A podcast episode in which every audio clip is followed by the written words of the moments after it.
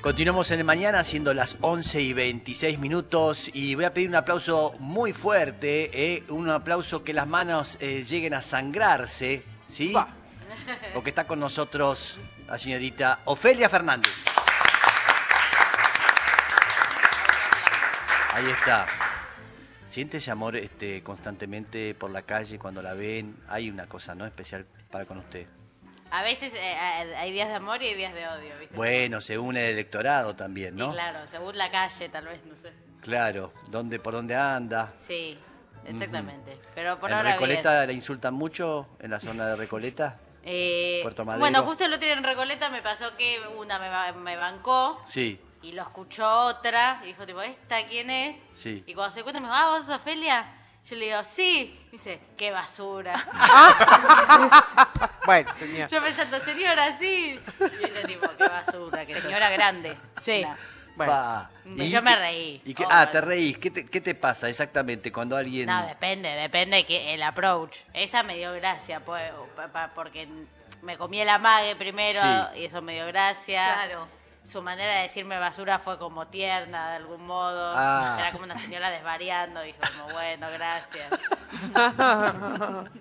Pero hay veces que si algunos son más sacados y te agarra como un... Uh, Sí. Claro. y ahí te pega peor. Pero bueno, depende del día. Fa, qué miedo, ¿eh? Está, la gente está enardecida, está como loca, cada vez más y más. Pero bien, ahí le estaba preguntando, ella legisla, va legislando, va encontrando Va distintos... legislando, me encanta.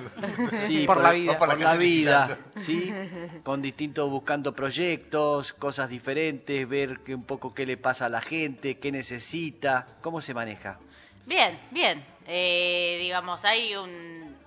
La actividad no es eh, eh, estructuradísima, sino que uno tiene distintas formas de ejercerla. En tanto, tal vez está el trabajo legislativo más eh, directo, técnico, que es el trabajo en comisiones y en las sesiones, digamos, la elaboración de proyectos, la discusión, tratamiento de esos proyectos. Sí, Pero bueno, la- hay otras cosas que hacen, a mi manera de entender el trabajo legislativo, que tienen que ver con, digo, el contacto con el territorio en un sentido amplio, Mm. eh, con las distintas formas de organización de la ciudad, problemáticas de la ciudad además, sí, eh, un trabajo de campo, si se quiere, de, digo, que es importante, no para solamente tener una presencia o un contacto con esos procesos que tienen curso en la ciudad, sino yo creo que los proyectos se tienen que construir de esa manera. Digo, que en general si vos vas a tirarle una iniciativa a un sector, tiene que ser, te- tenés que pensar en el, en, en el conocimiento situado, ¿no? En, digo, en el conocimiento que tiene el que vive el problema sí, e incorporarlo a la, a la mirada de la política pública. Entonces, digo,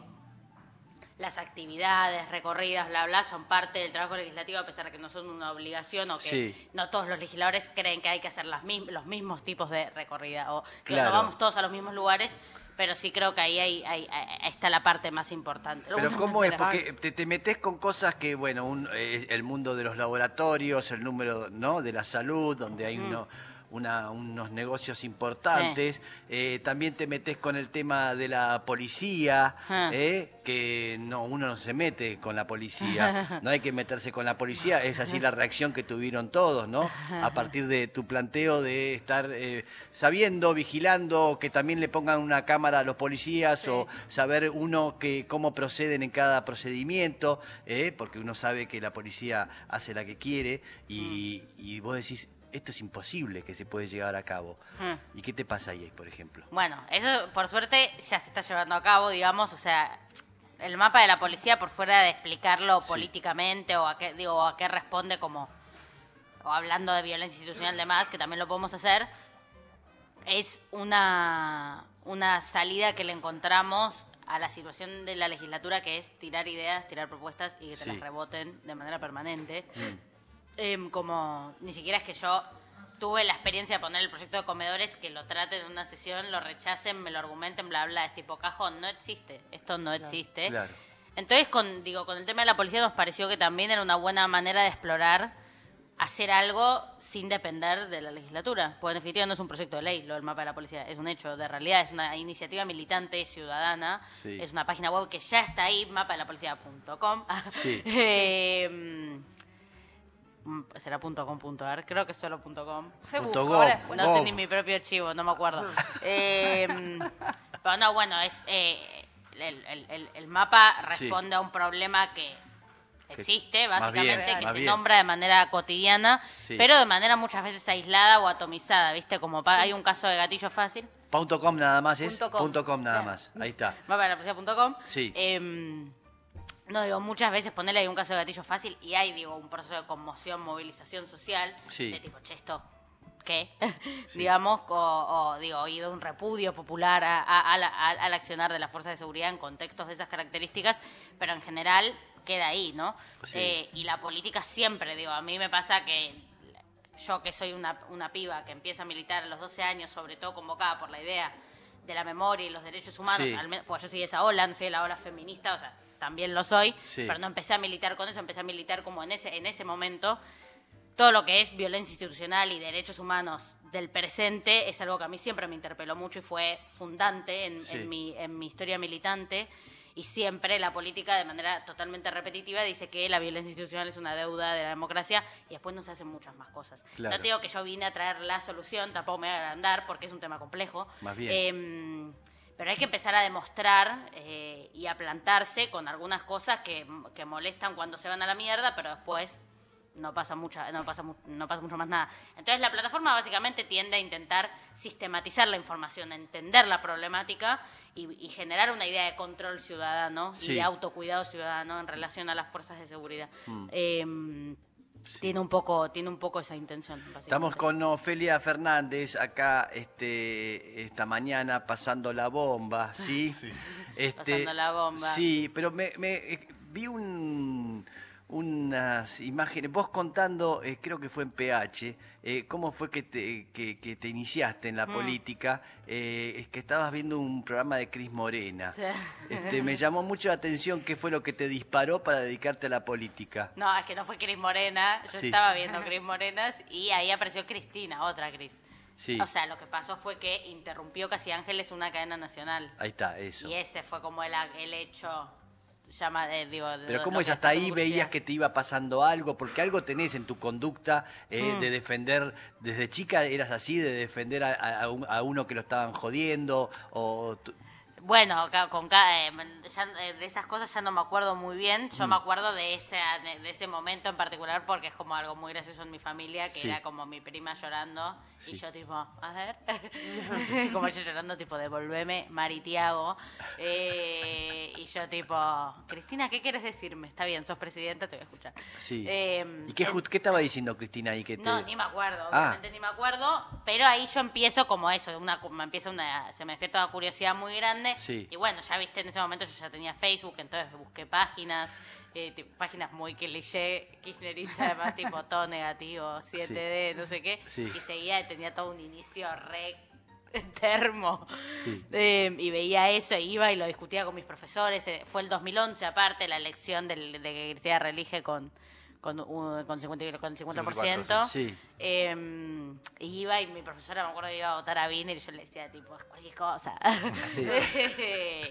¿Y te escuchaba ella? Sí. Sí, ¿Se sí, loca y era tipo no? la kirchner- me decían la kirchnerista los Ay, profesores. no. Tipo, Sí. Y llegaba uno y decía, ella es la kirchnerista. Pero aparte, no ¿qué edad tenías en el 2011? 11, 11. Ah, 11 años, por claro. eso. Claro, yo tengo la edad del año, eso es... Eso Es sí, así, bien, es, es coherente. es, lo más coherente. Es lo más coherente que una puede hacer, tener la edad del año. Bien. No, quería preguntarte, eh, digo, ¿cómo se maniobra una, una legislatura que en la que hay una mayoría tan pronunciada por parte Sí. de un oficialismo del que uno no pertenece? Eh, y, so- y sobre todo, digo, del arretismo que, que Hmm. suele no tener grietas internas, digamos, no hay Sí. tanta desobediencia Sí. política dentro de ese bloque. Sí.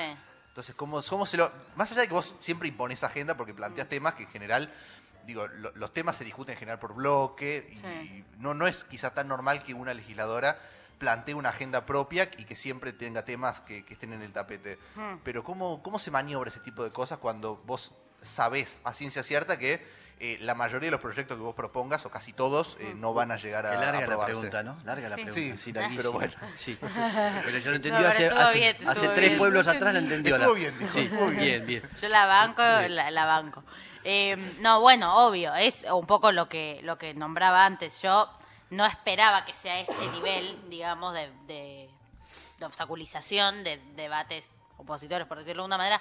Digo, a mí lo que me pone tensa, por ejemplo, es eso, como ni, ni siquiera poder poner en tratamiento absolutamente nada, pues yo, si no tenés la mayoría y no te votan nada, bueno, un poco bancátela, o, eh, que por ahora eh, son las reglas democráticas. El tema es que los tipos tienen to- eh, 14 mecanismos para que no entre ningún otro tema de discusión. Eh, es muy loco, no solo porque vos tenés proyectos y no te los tra- no, no puedes meterlos en, eh, no puedes sacar un despacho de comisión, no puedes meterlos sobre tablas en la sesión, no puedes hacer que haya alguien, pues yo saco una campaña, ponele, y hablando de un proyecto, y si después eso no pasa y no sale, hay gente que por cua- lo poco que se sabe de la legislatura o del procedimiento legislativo en sí piensa, Ofelia vendió humo. Y en realidad es que el proyecto yo no puedo en ningún momento tener el video del macrista diciendo esto no puede pasar, esto no tiene que pasar por tal y tal razón. Que nunca voy a estar de acuerdo con lo que estén diciendo, porque por algo presento los proyectos y creo que sí es posible, pero no te generan ese como ese, ese momento, básicamente. Sí. Esa, eh, digo, no transparentan Claro. su posición política en relación a algunos temas que demuestran socialmente tener eh, interés, aceptación, Mm. eh, demás. Lo de la comida en las escuelas es histórico, o sea, no es un delirio mío, es una cosa No. que con cualquier familia de las, de las escuelas públicas que hables te va a decir, che, esto es un tema. Em, Vos ves los grupos de padres de los, o sea, yo desde que presenté el proyecto, todo el mundo, cualquier adulto con el que me cruzo con hijos en la escuela pública me dice, mirá el grupo, el grupo de padres. 15.000 chats diciendo la comida de ayer, de hoy, de... bla, bla, bla". Sí. Entonces, vos sos gobierno de la ciudad, te presentan un proyecto, el proyecto tiene impacto, bla, poné la cara y decís, mira, eh, yo este esto no lo voy a reformar por tal, tal y tal. Ni siquiera pasa eso y a mí eso me pone de muy mal humor. ¿Qué le Como parece? se habrá notado en Claro. mi espíritu y tono de recién. Sí. Eh, Y sí. Pero bueno, lo que estoy intentando es encontrar la, la manera de desafiar ese formato y estoy contenta de por momentos poder hacerlo, ya sea porque presenté o porque ar- armamos lo del mapa, Sí. que como decía es independiente de ese proceso, ¿no? Ya está ahí, ya es una herramienta que puede servirle a la gente. Pero tenés un contacto, Em, digamos, con la oposición para poder de alguna manera hacer política y que puedan salir las cosas. Sí, y hay gente con la que me llevo muy bien y que me parece, digo, gente interesante y, o, o lo que sea, pero el tema es que lo que la estrategia general de ellos es esa, voy descubriendo. Entonces, a pesar de que un tipo me puede transmitir buena voluntad en tal tema, tal iniciativa, lo que termina primando es como una, una decisión ya tomada de los tipos de manejar la legislatura de esa forma. Porque, suma- y digo más, no solamente en relación al tratamiento de los proyectos, sino a secciones, digo, momentos de la sesión reglados que anularon de tipo momentos que es como para hablar de digo para, para, para insistir en tablas rechazadas ¿ah? que históricamente ya sea por el reglamento de la legislatura por usos y costumbres por el, como un acuerdo implícito de las fuerzas se generaba un momento para poder hablar digamos para que la oposición use tres minutitos y hable del tema Sí. y ahora es como que ah no no levantamos la sesión sí dale bueno y se van o sea es como medio una paja Desgastante. Eh, Y sí. Eh, yo tengo una pregunta Sí. que lejos está de la política, digamos, un poco sí, pero me interesa. Sí. Eh, mi pregunta es, eh, detrás de todo lo que se absorbe, digo, siendo mujer, Mm. siendo joven, estando en pol- laburando en política, digamos, eh, con la exposición que tenés, ¿cómo se sostiene Ofelia Fernández? O sea, ¿cómo Ah. se sostiene? Lo, se, se reís como, no se sostiene. Eh, ¿cómo, la- o sea, la pregunta es, ¿cómo, ¿cuál es el sostén, cuál es la red de sostén? Digo, más allá de que vos decís, bueno, sí, puedo tener eh, una red de contención de amistades o familia, no sé, vos me contarás, pero quiero decir, eh, ¿cómo, ¿cómo se sostiene? Porque todo, todo, eh, todo el hateo, todo lo que uno recibe, digamos, no es gratuito. Por más que te digan, eh, eh, no, sí, ignorá, no pasa, no, no des bola, son, no existe, bla, bla, bla. bueno, pero todo eso se absorbe y llega toda esa, toda esa información, todo ese dato. La pregunta es, ¿cómo se sostiene una persona como vos, digamos, Ofelia Fernández? ¿Cómo se sostiene? Fue un laburo largo em, y no, te- no, no tengo un- una sola respuesta. Como, siempre que hablo de este tema es como... Es complejo, pues jamás lo quise leer solo a nivel, entender solo personalmente o leer solo personalmente, ni tampoco solo políticamente. Digo, eh, era, es como un cruce de terapia y reflexión muy confuso. Eh, ahora estoy muy bien con el tema, entonces como que te puedo dar una respuesta, pero hay veces que no fue así, te daba otra, digamos, Sí. como depende el día. Lógico. Em, creo que para empezar, eh, con, eh, para empezar no respondiendo, pero eh, tirando una cosa interesante, Manuela Dávila, que es una, bueno, una, una, una compañera de Brasil. Fue la ahora- candidata vice de fue la candidata de Haddad. Haddad. Ahora no está ocupando ningún cargo, pero bueno, fue diputada por muchos años, bla, bla. Ella empezó muy joven como yo. Em, Nada, ella escribió un libro sobre esto y una, hizo un libro como de investigación sobre cómo funciona el odio en redes, bla, muy interesante. eh, y quiero empezar recomendándolo. Está ya eh, la versión en español, entonces eh, primero tirar esa. Pero después en relación a lo mío, yo ya, o sea, obviamente tuve que, tengo mi red de contención, bla, bla. Pero lo que más me sirvió, también, ¿no? sí. Lo que más me sirvió eh, fue aprender a a, a encontrarle la vuelta a la cuestión más política y terminé ordenándose un poco más a nivel personal. ¿A qué me refiero con esto? A mí ese nivel de presión y de violencia permanente me condicionó políticamente. Tarde o temprano, digo, pasó. Eh, como que eh, pensaba qué decir en función de que genere un poco menos de ruido. ya, Como intentaba calcular cómo reducir el nivel de polémica. Mm. Y eso en algún momento terminó como incluso lavando mi, digo, mi verdadera convicción o esencia, posición digamos. o lo que sea, y eso era un problema, era como, como es- ese cálculo frenaba algo de lo auténtico de lo que yo pensaba. Eh, me tuve que ir de Twitter, por ejemplo, o sea, tuve que hacer eso aparte, como la parte de no entiendo nada, esto es caótico, chau. Chao. Y en ese momento, y digo, y en todo ese tiempo de poder eh, entender, entre que se terminó la, la, la cuarentena, ¿no? Y empezás a darte cuenta que te- la pantalla no era lo único que tenías, empezás a ver los otros comportamientos sociales que tal vez son solidarios, amables, amigables, lo que sea. Em, y irte de Twitter y entender que la realidad política no se construye solamente en ese termómetro, con esa intensidad.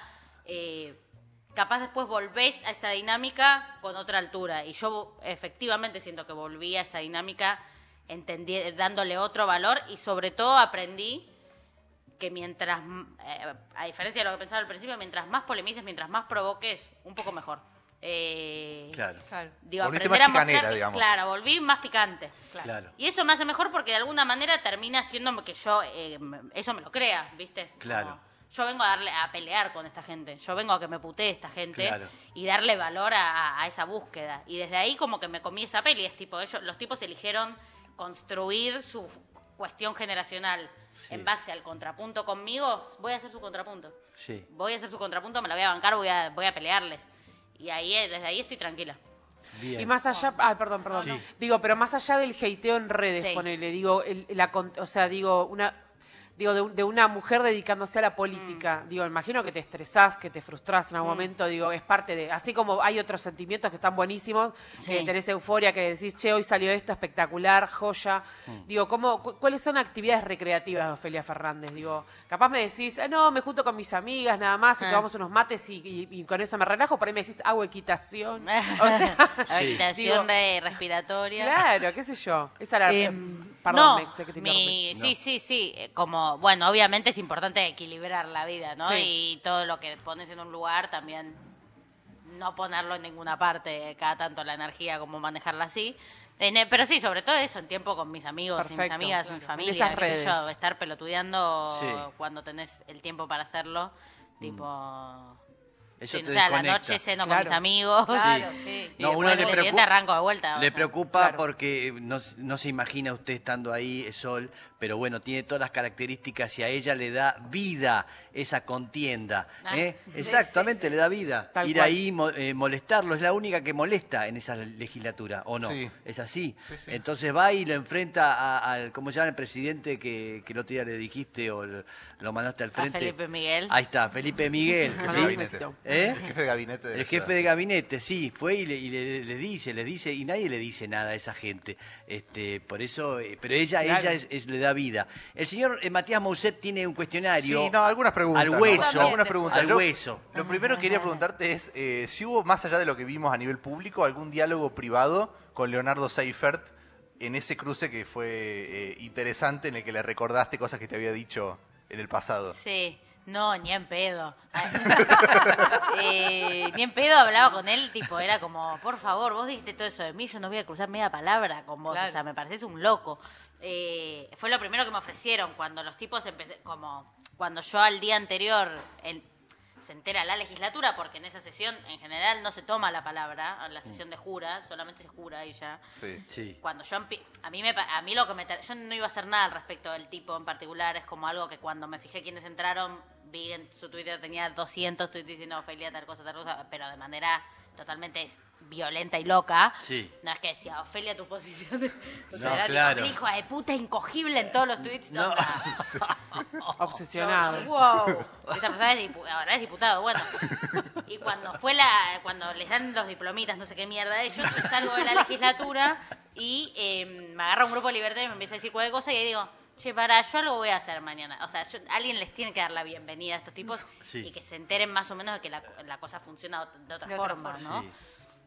Entonces ahí yo ya empiezo a hablar, sobre todo con el oficialismo, les digo, miren, está esta situación, yo seguramente quiero hablar. Ellos, ahí Nobleza Obliga, muy bien se portaron, eh, como que el límite fue de todas las fuerzas políticas, menos la de ellos, digamos, menos los libertarios, como hubo un acuerdo en, en- en- en ser, digo, contundentes y, li- y limitar eh, esas formas.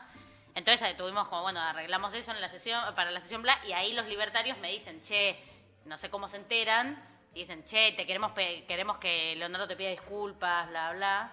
Sí. Yo tipo, ni en pedo, ni en pedo. Para empezar, si me bardeaste públicamente, pedime disculpas públicamente, Claro. humillate. Sí. Eh, si no, no me importa. Bueno, se humilló, y, pidió se- disculpa y finalmente se humilló.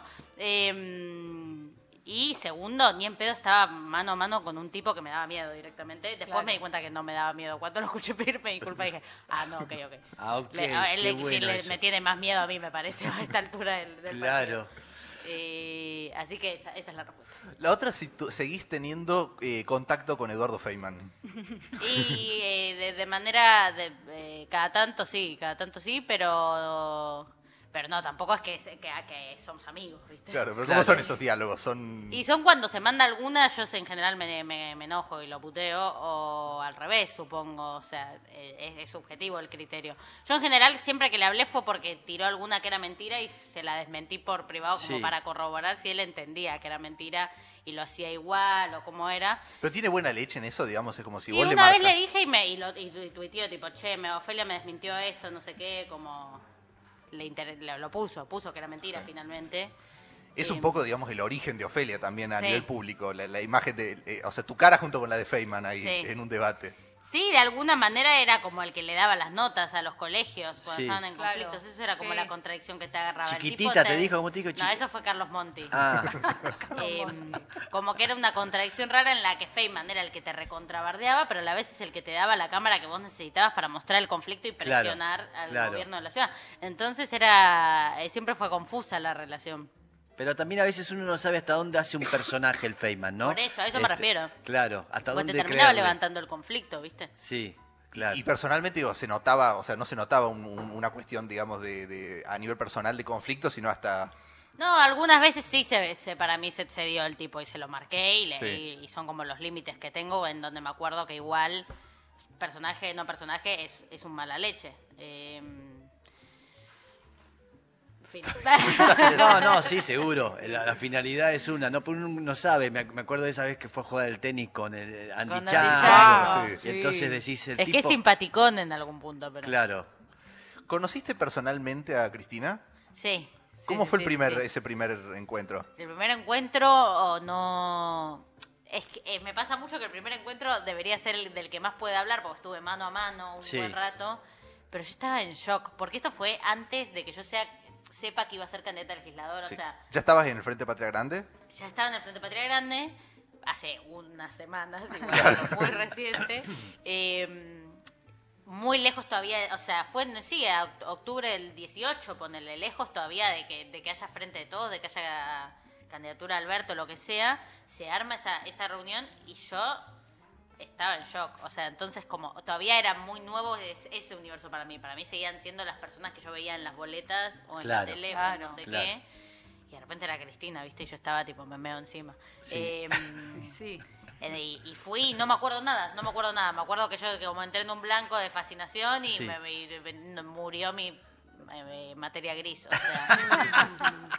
Así que no tengo ningún dato, ningún dato jugoso de ese primer encuentro. Después otra vez tuvimos una reunión más grande Mm. eh, y esas, esas fueron las veces que la vi. Por fuera de cuando la voy a ver yo a actos, pero que no, no, no, no, no hay un diálogo, digamos. Y por último, ¿cómo ves, digo, 2023, pensando en el Frente de Todos porteño eh, y esta hegemonía absoluta que tiene el PRO hace 16 años? ¿Sentís optimismo de que eso se puede revertir, de que se puede eh, morigerar, de que, o, o estás pesimista? ¿Cómo, cómo, ¿Cómo ves el 2023 para...? No, no sé, no sé. A mí me cuesta en general ver más allá de tipo cuatro días aprox. Ah, Eh, no, no, o sea, en general, ponerle yo ya me armé mi... eh, eh, yo sé, a veces soy más metódica de lo que parece, eh, pero bueno, yo me armo cuando arranca el año, eh, hace un tiempo me armo el ENET, que es un plan de, bueno, para organizar el año y tus objetivos, bla. Ahora estoy en esa, estoy tipo en, todo lo que me, dije a mí misma en febrero, cumplirlo, eh, llegar, balancearlo, bla, y todavía no puedo entender el 23 en sentido. Lo que sí, el 2022 lo armé en función de abonar a la, a la desmitificación de que esta es una buena gestión, que tiene todo bien y todo resuelto, Sí. y es el modelo perfecto de ciudad. Yo creo que la ciudad de Buenos Aires, con lo mucho que la quiero, puede ser la mejor ciudad del mundo y creo que algunas de las cosas que pasan acá y con los niveles de recursos que, eh, que se tiene para administrarla, no hablan de eso, de que estemos en esa situación. Entonces, Obviamente me imagino un 2023 en el que pongamos todos nuestros esfuerzos en poner eso de manifiesto, pero creo que la mejor manera de construir el 2023 es que los que estamos ahora ahí, de lo más cerca posible de esas decisiones, tengamos bueno, estrategias innovadoras, eh, y- pero también confrontativas para mostrar esa ciudad. Y yo creo que eso de alguna u otra manera lo estoy haciendo. Bien, este, estamos terminando el programa, ¿sí? Ya son eh, las 12 casi. Eh, no, eh, seguimos un rato más en, en YouTube para eh, la charla con Ofelia, pero bueno, le decimos hasta mañana a los del mañana por radio acá en Nacional Rock. Este, a las 9 de la mañana nos encontramos Sí, mañana, ¿sí? mañana a las 9 de la mañana Sí. en esto que responde el nombre de Al El no- Mañana. Ahí está, correcto. Así que hasta mañana y seguimos en YouTube un poco más acá con Ofelia. Chao.